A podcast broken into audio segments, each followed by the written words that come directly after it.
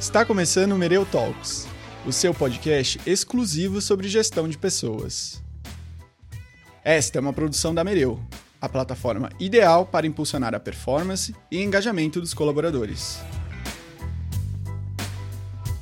Olá, está começando mais um Mereu Talks. Eu sou o Gustavo, sou o host dessa segunda temporada junto com a Camila Guimarães. E o Mereu Talks tem semanalmente trazendo aqui temas de gente e gestão. E hoje eu estou com o Ivan, que é cofundador e CEO da Mereu. Tudo bom, Ivan? Tudo bom, Gus? Tudo Prazer certo. estar aqui com você em mais um grande episódio e com uma pessoa super inspiradora que eu gostaria que você apresentasse para nós. Exato, a gente trouxe hoje para falar sobre a criação de ambientes de trabalhos transformadores a Márcia Baena, que é executiva de Gente Gestão. Márcia, muito obrigado pela sua participação aqui no Mereu Talks. Ah, um prazer. Um prazer para mim estar aqui. Tenho certeza que vai ser um papo super legal. Bacana. Márcia, conta um pouco pra gente a sua trajetória, quem é você, o que, que você traz aí de bagagem pra gente hoje. Tá bom, vamos lá. Bom, eu primeiro sou Márcia Baena, né? Eu gosto de contar que eu sou paranaense, sou nascida no interior do Paraná, numa cidadezinha bem pequena chamada Santo Antônio da Platina, sou pé vermelho. Lá a gente fala porta, porteira, Márcia, né? É, eu nasci lá, sou filha, sou filha do meio, tenho mais duas irmãs, sou casada, minha formação é em psicologia, eu me formei na Universidade Federal do Paraná. É, eu gosto de contar que na minha vida eu me mudei muito né? Eu já morei em 11 cidades diferentes, eu já morei em 25 casas diferentes e até ali o segundo grau já tinha passado por cinco escolas. Uh, eu gosto de contar isso porque foi uma experiência da minha vida que ajudou a formar quem eu sou hoje, né? Eu acho que se eu não tivesse passado por isso tudo, talvez eu não estivesse aqui hoje conversando com vocês, uhum. né? É, porque minha natureza é aquela criança mais tímida, que os professores chamavam a mãe na escola porque a, a criança tinha dificuldade de fazer amiguinho na hora do, do lanche, né? Então, foi tanta mudança, tanta mudança que eu fui aprendendo a me socializar, né? É, outra coisa que eu gosto de contar, e, e, e, e, só voltando um pouquinho, porque eu acho que assim, essas experiências, acho que é até importante a gente estar bem atenta a elas, porque essas experiências, elas no dia a dia, dia elas vão nos transformando também como profissionais, como pessoas e tudo mais. A outra coisa que eu gosto de contar de mim é que eu acredito muito no poder de transformação que o trabalho tem na vida das pessoas. A minha própria história foi transformada pelo trabalho. Muitas coisas que eu fiz pela primeira vez, eu fiz a trabalho. Primeira vez que eu andei de avião, a primeira vez que eu fiquei no hotel, primeira vez que eu saí do país. Então, é, hoje, quando eu olho para trás, eu vejo literalmente é, o meu crescimento como pessoa a partir do trabalho. Então, a temática de hoje, para mim, é, é, fundamental, porque eu, eu acredito muito, muito nisso, né? Então, eu, eu me tornei arrimo de família com 17 anos, eu fui para Curitiba para estudar, é, eu fiz federal, como eu contei, e lá eu comecei a trabalhar. Eu comecei a trabalhar primeiro dando aula, professora, uhum. alfabetizando criança, depois alfabetizando adulta, depois eu fui para o mundo da psicologia organizacional, eu comecei no SESC Paraná, é, fazendo um estágio, fui efetivada, uh, depois fui trabalhar na LL, na América Latina Logística, que foi a empresa que me ensinou sobre gente gestão, né? Se eu não tivesse uhum. passado por lá, não estaria aqui conversando com vocês hoje.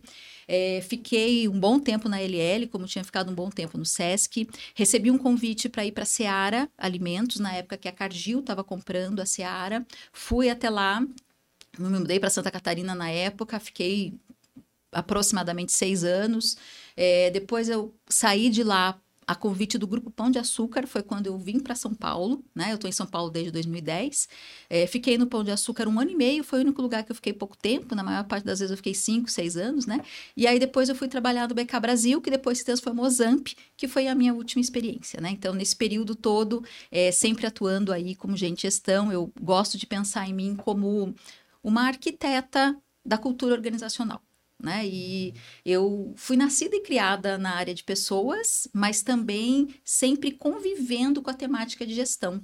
Né? E acho que essas, essas duas frentes combinadas me deu condição de ajudar é, diversas empresas a construírem ambientes de trabalho é, não só produtivos e eficientes, mas também saudáveis para as pessoas que, que trabalham lá, né?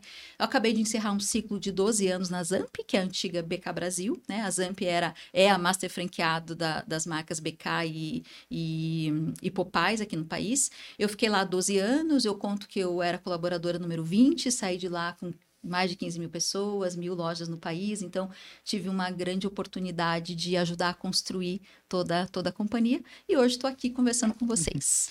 Que incrível, trajetória muito legal. É, ansioso para o nosso papo de hoje, né, Ivan? Sim. E Márcia, eu vou então iniciar aqui com uma pergunta, talvez um pouco didática, um pouco polêmica. É, muitas pessoas e muitos cargos se posicionam hoje como: ah, eu sou gente gestão ou sou da área de gente gestão, né? E a gente sabe que ser de gente é muito claro, essa parte gente do gente gestão. Mas e a parte da gestão, uhum. né? Como é que fica para você essa visão? Qual é a relevância desse aspecto de não ser somente gente, mas também ser gestão? O que, que isso significa para você? Tá. Então, acho que primeiro vocês stalkearam lá minhas redes, né? Porque eu sempre brinco, eu brinco com o pessoal, às vezes fala RH, eu falo RH não, gente gestão. gestão. Eu, inclusive, tem um livro que eu sou coautora e o meu, o meu título é esse, RH não, gente gestão, né? É, Obviamente que nomenclatura não é o mais importante, tá? Quero deixar isso bem claro para tá quem está ouvindo aqui. O mais importante é o que é feito na prática. Legal. Mas a nomenclatura já diz alguma coisa e, e, e, de fato, muitas empresas, muitas áreas, às vezes, se dão esse nome, mas não necessariamente atuam nessas duas frentes, né? Tá. Às vezes, o que eu percebo é sendo uma tradução como gente gestão sendo sinônimo de gente, e não é né? É, ou sendo sinônimo de RH. E não é. A parte de gente é o sinônimo de RH, sim. Todos os subsistemas né, que a gente está acostumado ali, seja é, os mais processuais, como folha, admissão, demissão, até cultura, admissão, desenvolvimento, carreira, remuneração, enfim, né? Avaliação de performance e tal.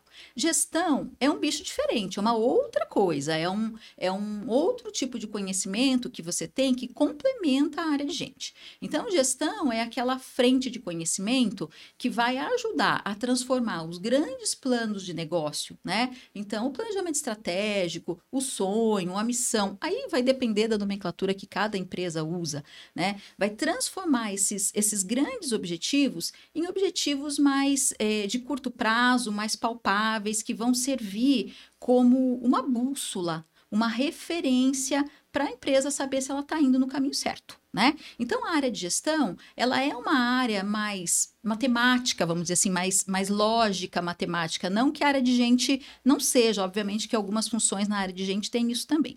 Mas gestão é uma linha de conhecimento que vai complementar a área de gente. Por que, que eu vejo ela tão complementar, né? Além dela olhar para toda essa parte de desdobramento de objetivos, de como é que eu transformo aquele grande, aquele grande sonho da companhia em, em passos menores, né? Se eu estou acompanhando isso, é, como também que eu olho para os processos dentro da, da, da, minha, do meu negócio, se esses processos estão sendo eficientes, como é que eu redesenho processos, como é que eu crio processos, né?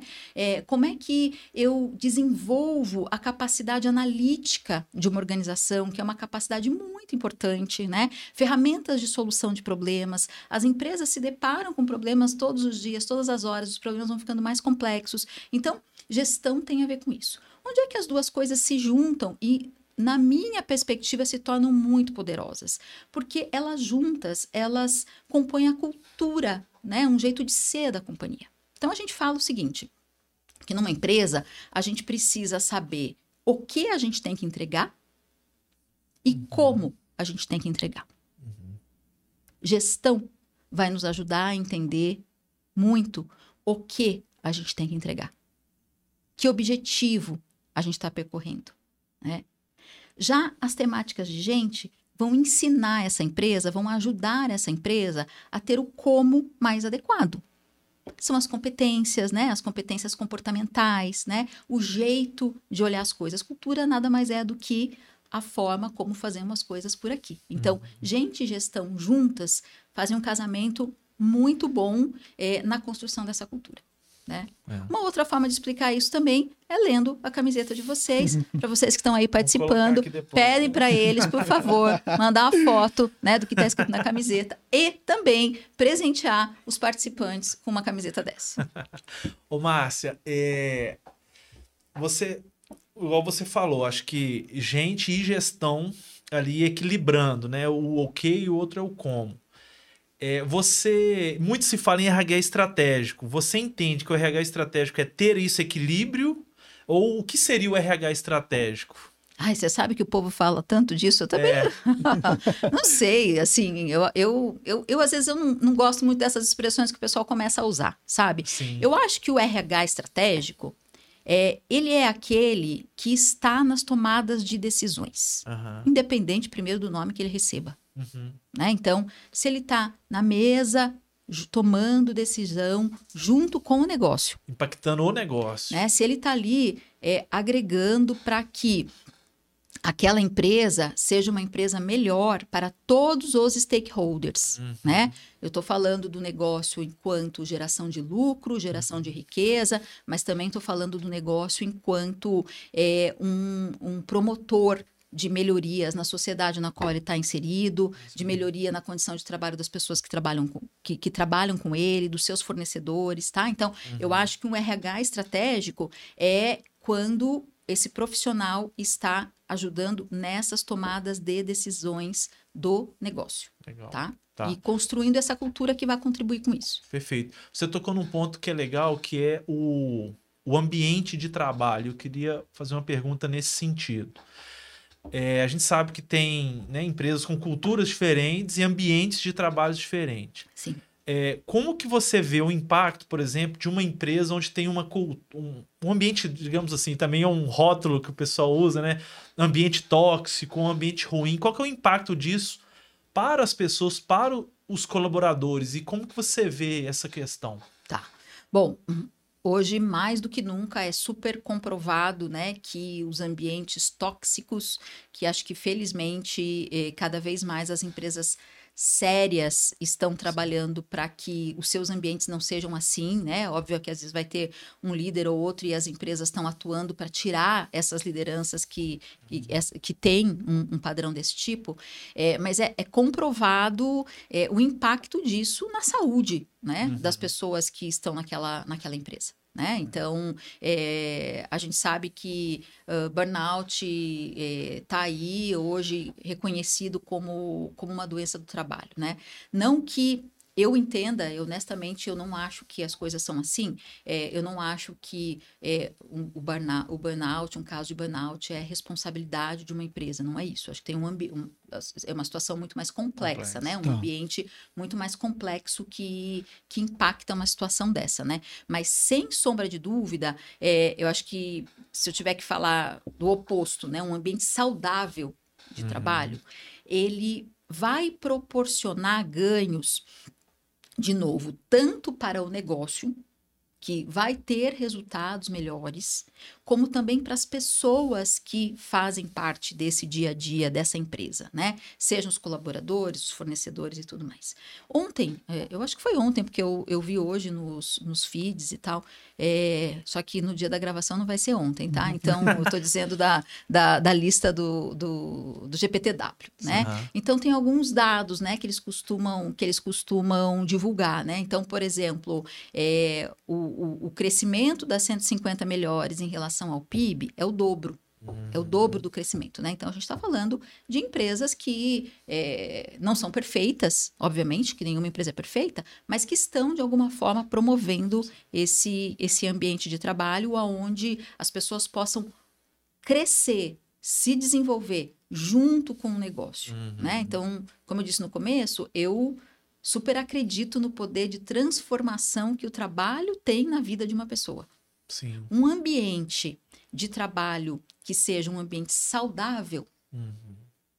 ele proporciona um, um, um desenvolvimento não só para aquele colaborador, mas para a família dele, para os amigos dele, para para onde ele está, porque ele cresce, e quando uma pessoa cresce, outras pessoas crescem com ela, né? Então, acho que é uma relação muito, Ou muito seja, grande. é o terreno, né? Você pode ter uma boa semente, mas num terreno que não, não é fértil, ela não vai crescer todo o seu potencial. Mas se tem um terreno, né, fértil, ela vai chegar em todo o seu potencial, florescer, né? Com certeza, não tenho dúvida. Então, o ambiente ele favorece as pessoas se desenvolverem melhor, com Uhum, segurança psicológica. né, e Exato, mais, exato. né? Acho que essa é uma, uma, uma palavra, né? Um, um, uma expressão muito usada hoje, né? Que é, é a segurança psicológica. Né? Que, que parece uma coisa tão complexa e ao mesmo tempo é, porque eu costumo dizer que não são soluções da NASA, né? É. É, e acho que isso que dificulta. Às vezes fica todo mundo esperando uma solução da NASA e não tem solução da NASA quando a gente fala de tema de cultura, quando a gente fala de gente, quando a gente fala de gestão, né? Uhum. Tem, na verdade, coerência tem, na verdade, uma construção consistente, uma jornada. Né? Então, a segurança psicológica, no final das contas, nada mais é do que um ambiente onde as pessoas possam ser quem elas são. Uhum. E, ao serem quem elas são, possam eventualmente demonstrar suas vulnerabilidades, possam dizer eu não sei, possam dizer eu não consigo, né? É, possam dizer também eu consigo, deixa eu fazer mais, é. né? É, me dá autonomia. Então, é, é onde, onde as pessoas é, possam ajudar a co-construir esse ambiente de trabalho, né? É uma, é uma relação entre talvez a cultura da organização com as próprias pessoas que estão ali. Essa troca ela tem que acontecer porque vem, obviamente, da, do ambiente, mas vem das pessoas também e o com que elas certeza. conseguem trocar com aquilo, né? Uhum. É um relacionamento, Exato. né? Então, eu, eu sempre, quem, quem trabalha comigo, tiver me, já trabalhou comigo, né? E que estiver me ouvindo, assim, vai falar, ah, meu Deus, a Marta tá falando isso de novo. eu vou sempre dizer, assim, é, a relação de trabalho, ela é um relacionamento como qualquer outro relacionamento que a gente tem na nossa vida. Uhum. Né? É, seja um relacionamento de amizade, um relacionamento de namorado, namorada, cônjuge, não importa. É um relacionamento. Como todo relacionamento, não há perfeição. Então, quem está escutando, hum. para de idealizar uma empresa perfeita, um lugar perfeito, porque isso não existe. O que existe são lugares saudáveis, né? O que, que são lugares saudáveis? Lugares saudáveis são lugares aonde você pode conversar sobre a relação como toda relação. Uhum. Tem uma coisa que está indo bem, vamos falar sobre o que está indo bem. Tem uma coisa que não está indo bem, uma conversa difícil, vamos ter a conversa difícil. Vamos nos preparar para ter essa conversa difícil. Vamos ter, vamos tocar em temas difíceis quando for necessário. Né? É, como todo relacionamento, exige predisposição das duas partes, tá? Então também não adianta a gente ficar imaginando que alguém vai lá transformar o ambiente de trabalho por, pela gente. Não, nós fazemos parte desse ambiente de trabalho. Então, a gente também pode atuar nessa transformação. Então, eu acho que cada vez mais, é, quando os profissionais é, se percebem protagonistas e também potentes né, dessa uhum. construção, nessa construção desse ambiente de trabalho, é, acho que cada vez é mais fluido e mais saudável vai se transformar é, uma empresa e mais efetiva essa relação vai ser. Perfeito. É, a gente consegue falar é, para construir esse ambiente saudável ou transformador para as pessoas. É, a gente consegue falar de alguns rituais que você entende que precisam de ser estruturados e implementados ali dentro? E se sim, consegue dar exemplos e, uhum. e, e falar sobre pra gente? Sim, olha, é, acho que quando a gente fala de ritual, né, primeiro vai ser sempre importante que cada empresa é, leve em consideração o seu jeito de ser, né, porque de uhum. novo não existe, acho que uma, um, uma única fórmula, um único jeito, tá? Uhum. Mas existem algumas coisas que comprovadamente fazem diferença, uhum. né? É, primeira coisa, o ritual de feedback. Uhum. Né, esse é o ritual, é, eu vou dizer, talvez o mais sagrado, né? Se alguém quer construir um ambiente de trabalho transformador, saudável. Né? Eu vou de novo citar a GPTW porque eu tenho esse dado bem fresco, porque uhum, né, na Zamp a gente trabalhava com eles, né? Mas assim, uhum. é, quando você compara um resultado de engajamento é, e você cruza esse resultado de engajamento com frequência de feedback, é, um dos fatores que, que tem a maior correlação é a frequência do feedback, uhum. tá? Então, a gente percebe, a GPTW tem esses, esses dados divulgados, mas eu percebia isso na prática, assim, olhando os números da empresa. Uhum. Uh, um colaborador, um grupo de colaboradores que teve um feedback no ano versus colaboradores que tiveram quatro feedbacks no ano, se encontrava até 30 pontos percentuais de diferença no engajamento. Não é 30%, é 30 pontos Pontos, percentuais. Então, se o primeiro grupo era 60, o outro era 90, né? É, se o primeiro era 50, o outro era 80, né? Isso os dados que eu via na, na, na empresa que eu, que eu trabalhava. E a GPTW fala de 20, 20 pontos percentuais. né? Então, é muita coisa, É. né? Por um ritual que está na nossa mão como liderança. O que, que ele requer?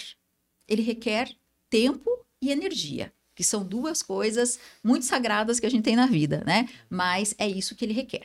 Agora, é, obviamente que tem, né, gente, feedbacks e feedbacks, né? Sim. Não vamos usar todas as expressões aqui, porque senão eu posso cortar aqui, eles podem cortar, colocar um pip na minha, na minha fala, mas assim, tô falando de feedback para valer, É. né? É, não precisa ser aquela reunião, vamos fazer uma reunião de feedback, não, mas a, a pessoa precisa perceber que aquilo é um feedback, senão também não adianta. Às vezes o, o gestor acha que está dando feedback é, e o colaborador não está percebendo isso como É. feedback, tá? Então, o primeiro ritual é o ritual de feedback. O segundo ritual que eu destacaria são os rituais de comunicação, né? Aqueles que vão dar transparência para os colaboradores, né? Aqueles que vão contar sobre os planos da empresa. Né? Então, é, esses rituais de comunicação, é, além, obviamente, da empresa falar, da empresa colocar, da empresa explicar, dar essa transparência e, com isso, criar confiança,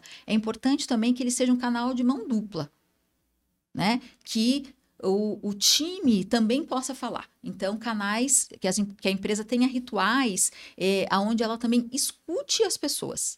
Seja é, um ouvir em relação a práticas que ela está desenvolvendo, seja envolvendo em, em soluções de problemas da empresa, né? Quantos exemplos a gente tem de problemas de negócio que a hora que foi lá escutar a base, a base tinha um, um- um- uma solução muito mais simples do que a gente imaginava, né? Sim. Então entra de novo aqui um pouco de gestão, É, né? é. Gestão, gestão faz isso. E acho que o terceiro ritual que eu, que eu destacaria é aquele que ajuda a pessoa a perceber a contribuição dela dentro daquela organização. Uhum. E aí eu não tenho como pensar nisso sem falar em gestão. É. E falar dos indicadores, das metas, o Sim. nome que for, tá, gente? OKR, É. não precisa ser individual, vai ter empresa que é coletivo, tá tudo bem. Mas a hora que eu também sei a minha parte no todo, A sua contribuição, né? a minha contribuição passa a ser mais relevante, porque eu entendo o porquê Uhum. que eu estou fazendo uma determinada coisa, tá? Então, destacaria esses três. É, feedback, como o mais relevante de todos, comunicação e, preferencialmente, de mão dupla, ah, e, por fim, ah, formas, né, onde a pessoa perceba a contribuição dela dentro daquele negócio. Perfeito. Perfeito. É, como que você enxerga né, a relação entre o ambiente, a cultura da empresa e o engajamento? Como você correlaciona essas três questões? Tá, então cultura, ambiente e engajamento, né? Acho que são coisas que elas estão super conectadas, Uhum. né? É, como é que eu olho para esses três fatores? Eu olho primeiro para a cultura. Uhum. Porque primeiro a cultura, né, como eu disse antes, assim, cultura é o jeito como fazemos as coisas por aqui. Tem Uhum. várias, tem várias é, é, definições muito mais, mais complexas do que essa, mais completas, mas eu gosto de falar assim de um jeito simples. Então, é, se é o jeito como fazemos as coisas por aqui, é a base de tudo. Uhum. Né? É, eu digo, se quer olhar cultura, você tem que olhar para onde está indo o dinheiro e o tempo dessa empresa, né? Então Uhum. ali, ali vai, vai ajudar a te, te, te entender, entender a cultura. Então acho que a cultura ela tá, ela tá ali na base e Uhum. a partir dessa cultura, lembrando que de novo, né? A cultura não é o que está escrito no papel, não é o que está escrito na parede, é aquilo que é praticado, é aquilo que você sente quando você, sente- quando você entra naquele lugar, é aquilo que você vê acontecendo no dia a dia, né? Então, essa cultura, ela vai criar um ambiente X, Uhum. Né? Que pode ser um ambiente saudável, pode ser um ambiente tóxico, pode ser um Exato. ambiente agressivo, pode ser um ambiente soft, pode ser um ambiente competitivo, pode ser um ambiente colaborativo, não sei, né? Vai Uhum. depender da cultura, né? A cultura que vai determinando esse Vai, de- ambiente. vai determinando esse ambiente, porque é o jeito como vai fazendo as coisas por aqui, né? E acaba aí que- isso gera o engajamento Uhum. ou não, Ou não. tá? Agora, o engajamento, o que, que é o engajamento? Eu gosto de falar sobre isso também, Uhum. né? Porque eu gosto de separar engajamento de satisfação. Perfeito. Engajamento é muito diferente de satisfação. É, por quê? Ó, eu posso ter uma pessoa satisfeita e desengajada. Sim. Como que isso pode acontecer? Poxa, eu gosto, ah, quer saber? Eu tô aqui no meu quentinho, o trabalho é legal, me paga bem, é perto da minha casa. Tudo isso que eu tô falando são coisas legais, tá, gente? Eu já tô aqui há muito tempo, eu sei fazer o trabalho, eu conheço o chefe, eu gosto dos colegas. Tem, tem vários motivos, tudo isso é bom, Uhum. né? Eu tô satisfeito. Mas assim, eu já não me conecto com aquilo que eu tô fazendo. Então, é até um pouco de comodismo. Sim. Né? Então, assim, é- é satisfação é diferente de engajamento. Engajamento, eu posso ter, por outro lado, uma pessoa que ela está insatisfeita e está engajada. Ela, insatisfeita em que sentido? Ela tem tal coisa aqui nessa empresa que eu não gosto, que eu não concordo. Uhum. Mas eu sei do meu protagonismo para ajudar a mudar e eu quero mudar. Uhum. O engajamento é aquilo que conecta cabeça e coração. Quando você tem cabeça e coração trabalhando juntos, você tem engajamento. Todos nós já tivemos momentos de engajamento na nossa vida, seja no trabalho, na faculdade, no colégio, num relacionamento. É quando você está trabalhando, vou, fa- vou falar no mundo do trabalho, né? Está fazendo uma determinada coisa e o tempo, você não vê o tempo passar É. não parece que não, não é pesado para você. A coisa tá fluindo, né? Tem gente que gosta de chamar de flow. Sim. Então, isso é engajamento. Então, quando cabeça e coração estão conectados. Então, essa cultura, ela pode promover, né? Essa, essa cultura, ela vai promover um ambiente e esse ambiente, ele pode ser propício ou não para o engajamento, dependendo da pessoa que está também ali naquela empresa, tá? Eu gosto de lembrar também que o engajamento, embora a gente faça pesquisa e, e são os, os colaboradores, né, que, que respondem, é, quando a gente está medindo o engajamento, a gente não está avaliando os colaboradores. A gente está avaliando as práticas da empresa. Uhum. Numa pesquisa de engajamento, quem está sendo avaliada é a empresa Sim. e não as Exato. pessoas. Né? Então, é, eu, eu gosto de separar um pouquinho isso, porque é, às vezes tem aquilo, ah, o clima é bom, então a gente faz aqui uma pesquisa de clima, o clima é bom. Clima é então, satisfação, igual você falou. Exato, Né? então tem, tem, tem que ver um pouco disso, assim, tá gerando só satisfação? Óbvio que se eu tenho satisfação e tenho engajamento, melhor dos mundos, né? Sim. É, mas eu acho que é tão utópico pensar que a gente vai estar sempre satisfeito com tudo É, e todo o tempo, sim. né? Então, é, é, agora, se eu consigo manter esse relacionamento engajado, que de novo é como qualquer relacionamento da nossa vida, Sim. Altos e baixos e momentos e momentos. Exato. E aí vai- acaba entrando nessa balança os valores de cada um, É. né? É, num determinado relacionamento, para mim, existem certas coisas que são inegociáveis.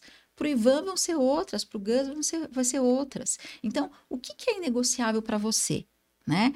É, e o que, que essa empresa tem para te oferecer? No final das contas, considerando que não existe uma empresa perfeita, que Uhum. todo relacionamento é imperfeito, no final das contas, essa balança, ela tá favorável? É. Se ela tá favorável, legal. né? Então, é, é, é- é um pouco isso. Acho que são, são coisas muito, muito conectadas, mas diferentes entre si. Sim. Agora, é, até você falando, a gente vai refletindo, né?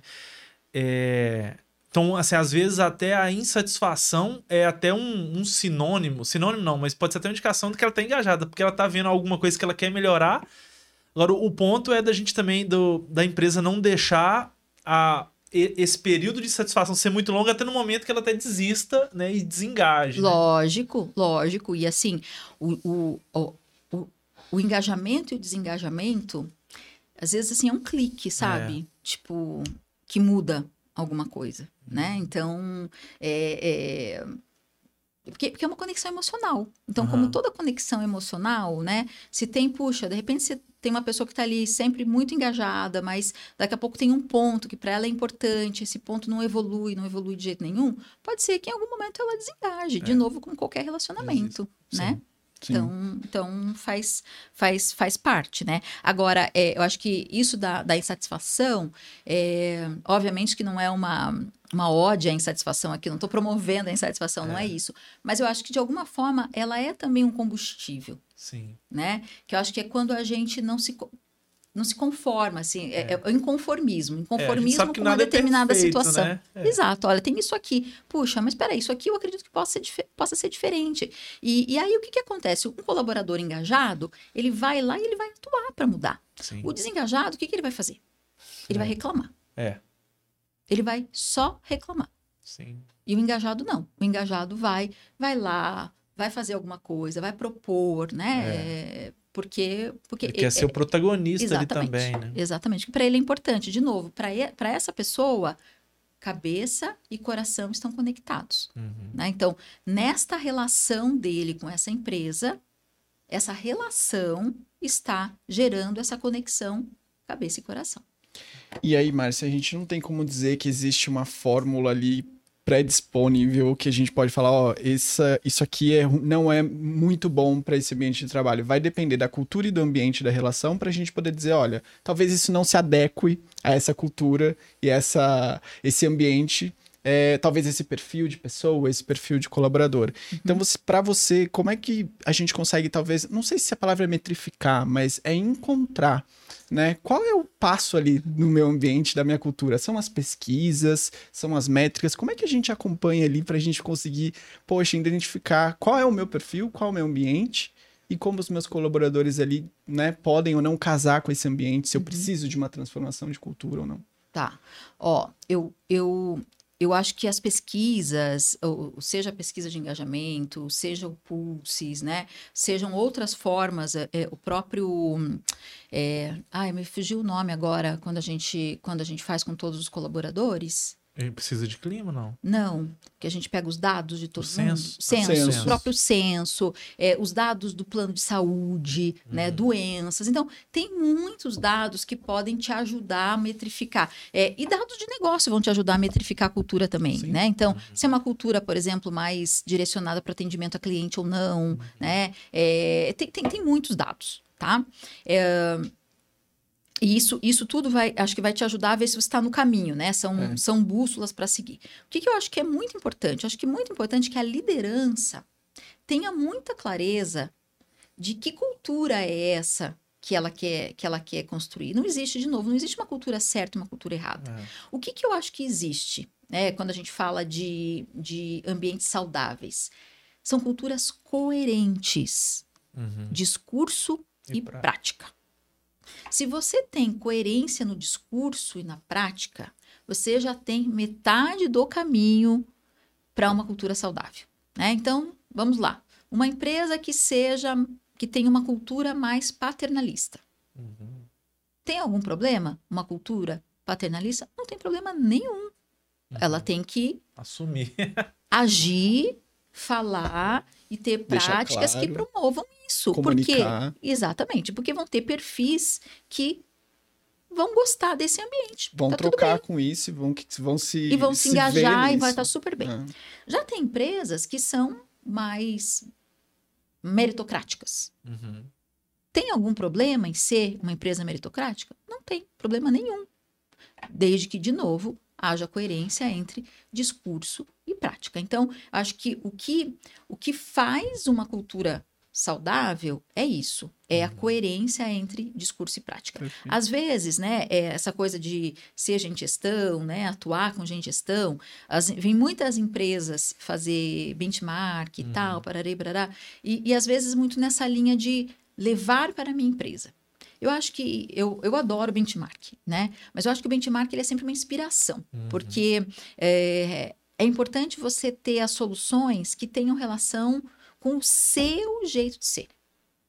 E às vezes o que é feito numa determinada empresa não tem nada a ver com o seu jeito de ser. Então, olhar para o seu jeito de ser e, e agir conforme isso, né? E aí, obviamente, mencionando, né? De novo, é, nada que é que é que é que, que não pode ser medido, não pode ser gerenciado, né? Então, se a gente não mede, não tem indicadores para medir cultura, você também acaba não conseguindo saber se você está evoluindo ou não. E aí vão ter várias pesquisas para isso. Acho que uma das mais comuns, sem sombra de dúvida, é a de, a de engajamento ou de clima, o próprio turnover, enfim, os, os, os diversos indicadores aí disponíveis. Importante, né? A empresa se conhecer, entender esse seu uhum. jeito, os líderes estarem a par disso e defenderem isso ali no momento que a gente possa comunicar e as pessoas verem na prática também, é, né? Porque vai, vai ser nessa, nessa hora da verdade é. que as coisas vão acontecer. Então, poxa, vou tomar uma determinada decisão. É, e é uma decisão difícil, tem que olhar para os valores dessa eu tenho que olhar para os valores enquanto empresa quais os valores dessa empresa então eu tenho que tomar uma decisão atrelada a esse valor, senão eu estou falando uma coisa e estou agindo de outra. Passando né? a confiança das pessoas também, isso, né? Isso, isso. E aí, da mesma forma, você, você acabou falando do perfil das pessoas, né?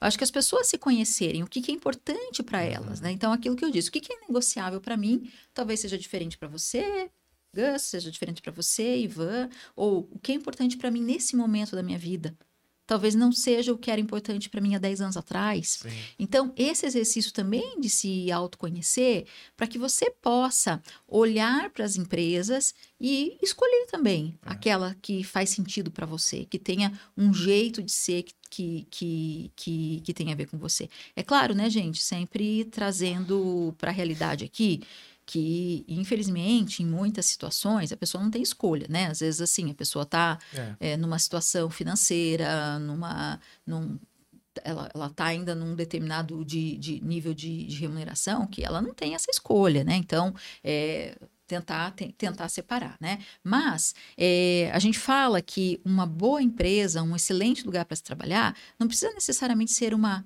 grande empresa. Sim. Né? Às vezes ali o bar do João da esquina é um excelente lugar para se trabalhar. É. Né? Eu, eu, eu, eu contei, eu sou do Sul, né? Então, por exemplo, lá em Curitiba tem um lugar que eu vou, é um salão, né? É, tem dois salões que eu vou lá. E tem um que, assim, nitidamente o turnover é muito baixo. Uhum. Tipo, as manicures que estão lá, as cabeleireiras que estão lá, estão lá há muitos anos, assim, da época que eu morava em Curitiba ainda, uhum. né? E já em outros, cada vez que vai é uma, Roda. né? Então, óbvio que esse primeiro aqui, de alguma forma, as pessoas que estão trabalhando lá, uhum. elas se conectam de alguma forma diferente com esse é. lugar.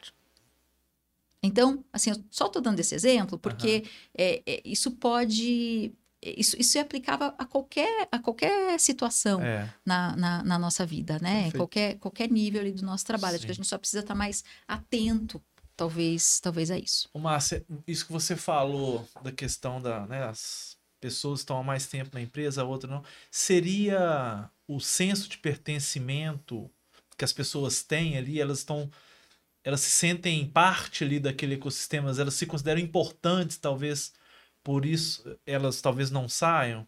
É, e aí e aí eu queria fazer a pergunta até para a gente esclarecer para quem está nos ouvindo o que é esse senso de pertencimento, se é isso, né? Eu queria que você explicasse é, é, o seu entendimento sobre isso e como que as empresas, né, ou a, a área de gente de gestão pode trabalhar, se isso é importante ou não, é para promover o, esse senso de pertencimento. Tá. Não, eu não, não tenho dúvida que o, o, essa questão do senso de pertencimento, ela faz muita diferença na permanência de uma pessoa na organização, Aham. tá? Agora, é verdade também que, principalmente hoje em dia, tem inúmeros outros fatores que impactam na permanência de uma pessoa, né? É, é. A gente tem acompanhado aí tantos movimentos que têm surgido uhum. nesse sentido, tá? Acho que uma coisa importante, assim, e, e aí acho que aqui é até mais para os líderes essa, essa fala, é que, infelizmente, quando a gente fala de turnover, é, e, e, a McKinsey tem um estudo bem interessante sobre isso. É, ela mostra que ela, ela conversa com os líderes e ela conversa com as pessoas que deixaram as organizações. As lideranças, elas atribuem a saída a fatores transacionais. Uhum. Então, salário, uhum. cargo, né? É, geralmente elas atribuem isso. Ah, saiu porque era um cargo maior, saiu porque era um salário maior, saiu porque era perto da casa dela, sei lá, né? A, a coisas mais transacionais. E as pessoas que saem, elas atribuem a falta de conexão emocional. Uhum. a desconexão emocional. Então, de alguma forma, fala aí com esse, com esse senso de pertencimento. Então, acho que tem uma coisa aqui que as lideranças precisam entender, né? É óbvio que às vezes uma pessoa vai sair por salário e tal, barará, barará, na- né? É- é- geralmente é a primeira resposta que a pessoa dá. Mas a hora que você vai, que você começa a investigar um pouco mais, que você vai fazendo perguntas, os porquês, né? Os Aham. simples, os cinco porquês, você vai vendo que sempre tem alguma coisa mais ali embaixo, né? Mais numa zona mais escondida, que tem a ver com uma conexão emocional. É, Então, eu acho que o, o- o- esse senso de pertencimento ele, ele é muito importante, né? Assim como o propósito de uma organização, que hoje é, um, é um- um- um- uma outra temática também muito, muito falada, né? É, como promover o senso de pertencimento? Ah, primeiro, como a gente trata qualquer situação de ser humano. Primeiro, entender que reconhecer que aquela pessoa existe, aquela pessoa se sente reconhecida no trabalho dela. E aqui reconhecida, nem tô falando de aumento de salário, nem tô falando disso, né? Ah, você sabe o nome da tia do café? Você sabe o nome da pessoa que limpa lá o banheiro da sua empresa? Já falou com ela? Entendeu? Sim, é, isso é básico numa relação de ser humano. Sim. Tá? Então, primeira coisa é, a empresa é um organismo vivo onde seres humanos se encontram e ficam muitas horas do seu dia juntos, né? Pelo- seja pelo Teams, seja presencial, aí vai depender aí do, do formato da, da, da, da organização, né? Então, acho que primeira, primeira coisa é essa, assim, quem é essa pessoa que trabalha comigo todo dia? Né? E aí, isso pode ser feito e deve ser feito pela liderança, mas também pela gente como colega de trabalho. Uhum. Nada me impede, como colega de trabalho, né, de, de, de, de, de, ter esse reconhecer, saber quem é essa pessoa atrás daquele crachá. É. Agora, existem, óbvio, é, métodos, existem é, rituais que vão ajudar a fazer isso, né? Então, de novo, a pessoa entender onde é que ela contribui, ajuda a dar senso de pertencimento. A pessoa entender que, que essa empresa faz, que propósito essa empresa tem, é, o que, que essa empresa gera de positivo, Uhum. né? que problemas essa empresa tem.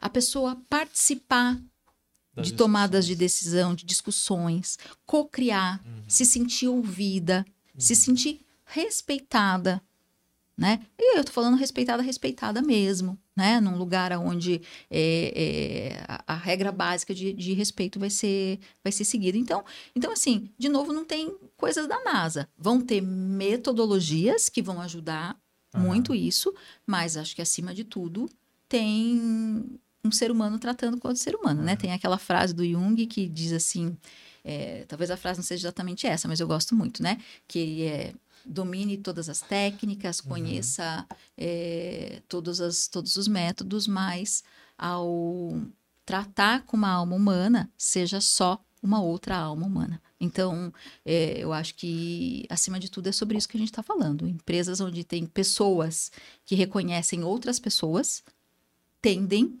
a ter um lugar onde as pessoas se sentem mais pertencentes. É, Até, até teve numa, numa discussão num podcast, né? Ah, é ser humanizado, né? Pra gente não era humanizado. Então, o que, que era humanizado? Era o respeito, né? Você, pô, você tá percebendo que a pessoa tá, tá, tá diferente, tem algum problema, né? É você tá atento, né? Com empatia, com, com respeito, atenção, né? É um pouco isso, né, Márcia? Exatamente. É, é, é, é muito disso, né? Uhum. Mas, é, antes de passar para a próxima pergunta, eu fiquei com uma questão que é: você falou de turnover e você falou também ali a questão do engajar, né? Quando a gente olha o turnover, a gente vê até algumas, algumas empresas falando. Cara, eu vejo o turnover, mas ele vai acontecer, Uhum. né? Talvez ali a gente tenha um- uma métrica saudável, vamos chamar assim, de Claro. turnover, mas é, a gente quer que as pessoas que saiam, elas se saiam como promotoras ali na questão do engajamento. Uhum. Como é que você vê essa relação do, beleza, a métrica aqui que a gente vai utilizar talvez seja essa mistura entre o Uhum. engajamento e o turnover. Eu não vou só olhar o turnover e não vou só olhar o engajamento, mas Uhum. talvez a relação entre essas duas coisas. É, com, com certeza. Eu acho que o, o- um, um indicador sozinho nunca vai dizer nada. Uhum. né? Acho que é igual quando a gente vai lá fazer um check-up, né? Tem vários indicadores ali, às vezes o primeiro número do teu, do teu exame é bom, aí você vai olhar lá o não sei o quê, tem uma oportunidade ali. Então, então acho que são métricas complementares e que te falam é, de, de coisas diferentes, né? É óbvio que assim, se você começa a ter um turnover muito alto, é, e o que, que é esse muito alto? Vai depender muito da indústria que você está. Perfeito. Por isso a importância de, de benchmark. De novo, vamos falar de gestão aqui, É, né? Então, exatamente. é, qual é o benchmark da tua indústria, né? É, qual, que, qual que costuma ser o turnover? O turnover é voluntário, o turnover não voluntário. Então, você tem essas referências, porque óbvio que se estiver muito alto, estiver muito descolado, opa, as, as, É. as pessoas estão me demitindo muito, tem alguma questão. Ou então, eu estou demitindo muitas pessoas, tem alguma questão. Então, tem que olhar ali. É, mas eu não, eu, eu, não, eu não vejo, inclusive assim, na minha prática, tá? Não Uhum. necessariamente um, o, o- o engajamento alto é sinal de turnover baixo. Isso é interessante. Às vezes, mais uma vez reforçando, dentro daquele padrão da indústria que aquela empresa está inserida, tá? Então, é, às vezes é uma indústria que tem uma característica mais de primeiro emprego. Por exemplo, a empresa que eu estava, ela Sim. tem essa característica. As pessoas não vão começar no primeiro É. emprego ali e ficar ali, não vão. A, a geração de hoje, né, já É. a gente já vê que tem relações mais curtas com, com, com o trabalho. Então, vai, vai, ser, vai ser um pouco natural. É, aí vem um pouco aquela, aquela máxima que seja eterno enquanto dure, né? Que seja intenso, que seja... é, que a pessoa saia, de fato, como essa promotora. Essa promotora, como você, como você disse, né? É, que vai levar essa marca para outros lugares, né? Então, esse tempo que a pessoa esteve ali foi... é, foi um tempo que foi produtivo para ela, ela aprendeu, ela saiu melhor do que ela entrou. Né? Ela fez novas conexões, ela aprendeu, ela aprendeu coisas novas, ela se desafiou. O que, o que, que aconteceu comigo nesse período que eu estava Se relacionou com coisas novas e pessoas novas. né? Então, é, é, não necessariamente, de novo, né? Não necessariamente um turnover baixo é sinônimo de, de engajamento, porque você pode ter aquelas pessoas que estão só que estão só acomodadas, Perfeito. tá? Então, eu já me deparei com empresas que tinham o problema contrário. O turnover aqui é muito baixo. Eu já conversei com colegas, eu já participei é, de, de, de debates onde ó, o turnover nessa empresa é muito baixo. Né? Então, a diferença entre o remédio e o veneno É. está sempre na dose. Né? Então, são métricas que são complementares. Perfeito. Tá? Obrigado. É, tem um artigo da HSM que cita quatro elementos como transformadores de um ambiente organizacional e inspirador, que é o propósito, desafio, contribuição e pertencimento. Uhum. Queria saber, você concorda que são esses e o que, que você acha deles? E se você adicionaria algum outro que talvez não, não tá ali? Eu concordo. Eu, eu adicionaria, eu acho que talvez de alguma forma até esteja, só que eu, eu queria ser explícito nessa, nessa fala. Eu adicionaria duas coisas que elas, elas estão correlacionadas, que é confiança Uhum, e autenticidade. uhum. né? Então, culturas de confiança e culturas de autenticidade, tá? É, existe um, um, um estudioso de cultura organizacional, ele se chama Patrick Lancioni, É, e ele fala de seis disfunções de uma equipe. né? Então, são seis, ele faz o desenho ali de uma pirâmide, né? E na base dessa pirâmide, a primeira disfunção que impede que todas as outras etapas de uma equipe aconteça bem é a falta de confiança. Né? Então, o diz lá, né? Não tem como a gente é, andar de mãos dadas com o pé atrás. Uhum. né? Então, não tem como uma equipe trabalhar como equipe, né? Se eu não tenho confiança. O que, que é confiança nessa ótica aqui? Não é aquela confiança de, puxa, eu sei que o, o, o Ivan é íntegro, eu posso confiar nele. Não é esse tipo de confiança, tá? A gente está falando de uma confiança um pouquinho mais complexa, que é a, aquele lugar, aquela confiança, aquele, aquele relacionamento no qual eu posso mostrar as minhas vulnerabilidades. Uhum. Eu posso dizer, eu não sei. Eu preciso de ajuda. Eu não consigo. Mostrar vulnerabilidade, gente, assim, para não ficar todo mundo assustado, você não precisa ir lá chorar, né? É, tá toda não é, não é isso. Né? Assim, é, simplesmente, líder, você, você saber que você pode dizer que você não sabe de alguma coisa já é uma vulnerabilidade. Você pedir ajuda da sua equipe já é uma boa vulnerabilidade, uma boa forma de você começar a demonstrar isso. Então, é, as, as, as, as equipes onde falta essa, essa relação de confiança, elas começam o quê? Elas começam a inventar algumas coisas, né? Poxa, não, eu dou conta, eu vou fazer. Eu, então, eu começo a, a, impactar o funil de todas as outras evoluções de uma empresa, de uma empresa, não, de uma equipe, né? Até chegar, obviamente, na entrega de resultado, tá? Uhum. Então, é, a confiança, eu acho que ela é muito base para esse ambiente, uhum. né? A uhum. gente fala que um, um bom lugar, um excelente lugar para se trabalhar, né? Um lugar onde é. você tem, você confia uhum. na empresa para qual você trabalha, é, você gosta do que você faz uhum. e você admira as pessoas com quem você trabalha, uhum. tá? Então, é a autenticidade, a, a confiança. Da, a, da confiança, eu desdobro para autenticidade. Uhum. A autenticidade é você poder ser quem você é. Então, empresas onde as pessoas podem ser quem elas são, sem ficar inventando personagens, na minha opinião e na minha constatação, são empresas mais saudáveis uhum. e que uhum. promovem maior engajamento. Né? E aqui, vamos pensar, desde um, um, não poder ser quem você é, é por falta de, de um lugar que seja inclusivo. Uhum.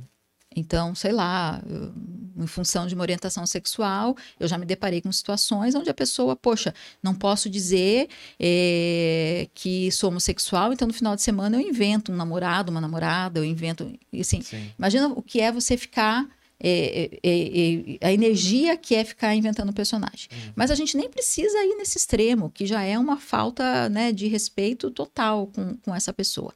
É, num outro extremo, onde você tem que o tempo inteiro se passar por altamente competente, o tempo inteiro estar bem-humorada e uhum. feliz, o tempo inteiro né, estar lançando corações para o mundo. Então, assim, ser quem você é, é você poder fazer as perguntas, sabe aquelas perguntas que dá vergonha de fazer? Uhum. Puxa, o que, que vão pensar de mim se eu perguntar isso? Eu sou a única da sala que não sei? Não uhum. tem problema, né? Puxa, eu vou rir disso aqui? Vou, vou rir disso. Puxa, eu, eu vou dizer, eu vou, eu vou dizer determinada coisa nessa situação. Então, esses ambientes mais autênticos, eu, eu acredito muito que eles também é, sejam bem transformadores uhum. é, nas organizações. Boa. E, Márcia, ambientes que são é, talvez vou chamar aqui de extremamente positivos, tá? E não tem muito talvez a ver com a autenticidade que a gente acabou de falar, mas aqueles que reforçam muito positivamente, talvez até fora de uma de uma expressão orgânica da cultura da empresa mesmo ali, das relações, mas eles estimulam muito positivamente as relações e talvez os é, até as entregas dos colaboradores ou o ambiente é extremamente positivo. Uhum. Acho que é uma outra polaridade que também não deve fazer bem, né? Como é que uhum. você enxerga isso? Isso? Tá. Olha, é... tem uma. Uma das vezes, assim, até em, em reunião, né? Até conversando com o próprio pessoal da GPTW eles brincam, né? É, eles mesmos brincam. Eles falam: olha, é GPTW, Great Place to Work, né? Não é só Great Place, é to é. Work. Então, é, eu acho que a gente não pode confundir um ambiente, de novo, um ambiente saudável é, com um ambiente onde não exista problemas. Uhum. Se nós estamos trabalhando, nós estamos ali para resolver algum problema, para vencer algum desafio. As empresas nos contratam para isso, né? Então, eu não acredito nesse ambiente onde tudo flui perfeitamente, tudo é sempre positivo. Tem que ter alguma coisa errada. Eu não, não conheço uma empresa que seja assim e acho que. É...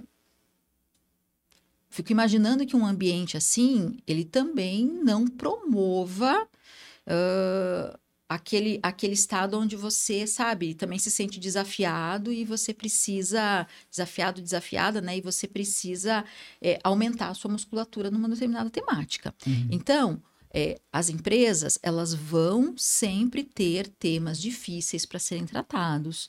Elas muitas vezes elas vão tomar decisões que não são decisões populares, uhum. que são decisões difíceis. Né? Numa empresa vai sempre existir demissão, Numa empresa vai sempre existir é, algum nível de cobrança. Umas vão cobrar mais, outras vão cobrar menos. Uma empresa vai existir resultado, vai existir. O que vai fazer diferença nesse ambiente é como, de novo, como a empresa lida com isso. Uhum. Né? Uma empresa que busca resultado a qualquer custo é muito diferente de uma empresa que busca resultado, mas levando junto com esse resultado suas pessoas, sejam elas seus colaboradores, seus clientes, seus fornecedores, a sociedade na qual ela está envolvida. Uhum. Né? Então, é, eu, eu, eu, eu acho que às vezes a gente até vê muitas postagens assim, né? Tipo, uh, um bom lugar para se trabalhar não é necessariamente aquele que o escritório é colorido, embora seja super legal ter um escritório colorido. Não é necessariamente aquele que tem uma sala de jogos, embora seja super legal.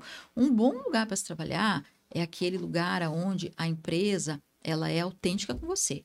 Acredita em mim.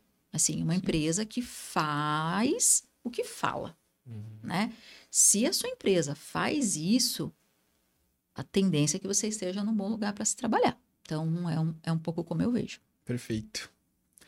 É, Eu tenho uma, uma pergunta aqui. Ah. Não, não é uma pergunta. Como eu, eu te falei, Márcia, a gente quer inspirar, e você é uma inspiração para nós, para mim, pelo menos. É, né, você ganhou alguns prêmios, é, reconhecimentos. Uhum. Então tem muita gente que olha, poxa, eu queria chegar onde a Márcia chegou, ou ter algumas realizações como ela fez. Que dicas, como, que dicas você daria, né, sei lá, para pessoas de gente de gestão que estão talvez ainda analista, coordenação, mas que almejam isso, né? Você pode dar algumas, sei lá, algumas dicas para essas pessoas? Primeiro, trabalha. trabalha, trabalha, porque a vida é Corre assim atrás. mesmo. A gente tem que trabalhar, não tem jeito. Vamos ter que ir lá, acordar cedo, ralar, se desafiar. Não tem jeito, né? É claro que assim, é super bacana receber prêmio, é super bacana estar aqui conversando com vocês, é super bacana receber, às vezes, feedback de pessoas. Puxa, Márcia, você contribuiu comigo nisso, você contribuiu com- comigo naquilo. É muito bacana, muito gratificado muito gratificante, eu me sinto muito honrada. Mas esse nunca foi o meu objetivo. Isso foi uma consequência, né? Assim, muitas vezes as pessoas perguntam de cargo, né? Não, nunca tive como um objetivo. Ah, eu quero ser vice, atuar, né? Porque eu não sou, ninguém é, a gente atua. Atuar como vice-presidente, não. É consequência. Eu sempre tive um sonho. Meu sonho era ser é, independente financeiramente. Isso sim. E viver do curso que eu escolhi. Viver da psicologia de alguma forma. Então, ser independente e viver da psicologia, né? É, isso sempre foi meu sonho. O resto foi, foi acontecendo e foi sendo foi, foi, foi, foram sendo consequências das minhas escolhas também, né? Então, é, eu de verdade, assim, eu nunca escolhi ir para uma empresa por causa de um salário maior do que outra. Uhum. Eu nunca decidi a minha carreira por causa de uma nomenclatura de cargo versus outra. Eu sempre decidi a minha carreira com base em natureza do desafio que eu ia encontrar. O que é que tem para eu fazer nesse lugar? Como é que eu posso ajudar esse lugar, né? É, eu vejo e isso me deixa triste, assim, confesso, é, muitas pessoas meio que fazendo um certo alpinismo de carreira. E o alpinismo de carreira me preocupa, porque ele não te gera tempo suficiente para você fazer ciclos, para você fazer aprendizado, para você deixar um legado. Uhum. Então, hoje, quando eu olho para trás, eu acho que essas coisas bacanas todas vieram porque, de alguma forma, eu consegui deixar um legado. Mas para deixar legado leva um tempo, toda plantação leva tempo. Né? É uma jornada um pouco mais longa. Né? É, E, e acho que a outra coisa é assim, você fazer o que é certo. O que é certo para você, para os seus valores, né? É, para aquilo que o momento, o momento também requer, né? Então, é, de novo, vai depender do estágio de carreira que a gente está. Às vezes você consegue fazer uma mudança, outras vezes não, mas a coerência, né? Eu, eu, eu, eu acredito muito na coerência, na consistência de uma trajetória, né? E assim, se eu tivesse que falar para o pessoal de gente. Né? Às vezes, muitas vezes as pessoas vêm e falam assim: eu quero trabalhar na área de gente, porque eu gosto de. na área de RH, né? Porque eu gosto de gente. Né? Uhum. Então, se você gosta de gente, você precisa ser líder de uma grande empresa. Eu aliás, de um grande time, desculpa. Você precisa ser líder de um grande time não necessariamente atuar na área de gente. A área de gente precisa ser amiga dos números. Então, você que está aí começando a carreira, aprenda que os números vão fazer diferença na sua vida profissional. Então, faz amizade com eles logo. A outra coisa, tem um, um artigo que diz aí, se procurar, vocês vão achar, não sei quem que escreveu, que diz assim: a área de RH não é para pessoas legais, é para pessoas justas. Uhum. Então, eu queria lembrar, né? Aquela pessoa que quer estar na área de, de pessoas, que às vezes quer pensando nos momentos bacanas, e tem muitos momentos que são bacanas, né? O momento que você liga para uma pessoa dizendo que ela está sendo aprovada, ou que você Promover. promove um determinado, um determinado evento. É, Tem tem muitos momentos bacanas. Mas também tem muitos momentos onde você vai ajudar a ser ali o fiel da balança, como dizem, né? É, às vezes tem um layoff que precisa ser conduzido. Às vezes tem uma discussão difícil sobre uma temática de cultura e você precisa ter a coragem de ir lá e colocar o dedo na ferida. Né? Às vezes tem uma performance que não tá boa e que você vai ter que tomar a decisão, ajudar uma liderança, às vezes até provocar uma liderança para que uma determinada decisão seja tomada. Né? Então, é, eu, eu, eu acho importante que as pessoas romantizem um pouco menos as suas carreiras, Uhum. lembrando que o primeiro passo é trabalhar. Sim. Não tem, não tem segredo. E Márcia, tem algum projeto aí na área de transformação de ambientes de trabalho que você tenha passado, que tenha te marcado, que você acha bacana compartilhar com o pessoal, que você acha que sim, é um case que você guarda para você como um, um grande troféu, assim? Olha, eu tenho assim, eu te diria que eu acho que eu tenho um privilégio de ter tido a, a oportunidade de, de trabalhar com muitas coisas bacanas, assim, com muitos projetos bacanas. É, mas o que eu vou escolher dizer aqui, acho que é ajudar a construir a ZAMP talvez seja o mais representativo de todos, né? Porque, como eu disse no começo, é, quando tudo começou, eu era lá colaboradora número 20, a empresa não existia, É. né? No final, juntos, a gente construiu o que hoje é a companhia, né? Uma empresa que se tornou uma empresa de capital aberto, hoje está no Brasil inteiro, com as duas marcas, a marca Burger King, a marca Popeyes. E isso não foi na sorte, houve método para isso ser construído, né? Então, sem- a gente sempre dizia lá, e eu sempre digo, né? Foram a junção de duas coisas: gente boa e um forte modelo de gestão. De novo, eu trago aqui a, a, a, a- combinação das duas coisas, né? E alguns passos que foram passos importantes que eu acho que pode ajudar eh, muitas pessoas nessa construção dessa cultura, né? Então, primeiro, qual é o sonho, qual é a ambição dessa empresa, né? Pode chamar de sonho, pode chamar de missão, pode chamar de visão. Aí, gente, Propósito. ou planejamento estratégico, não importa. Uhum. Mas como é que você é, transforma isso em objetivos concretos? Como é que você traz esse, esse ideal para objetivos concretos? Mas o ponto de partida é esse sonho. Bom, uma vez que você transforma isso em objetivos concretos, é importante que a organização toda entenda que objetivos são esses que têm que ser perseguidos para que todo mundo corra, né, reme na mesma direção.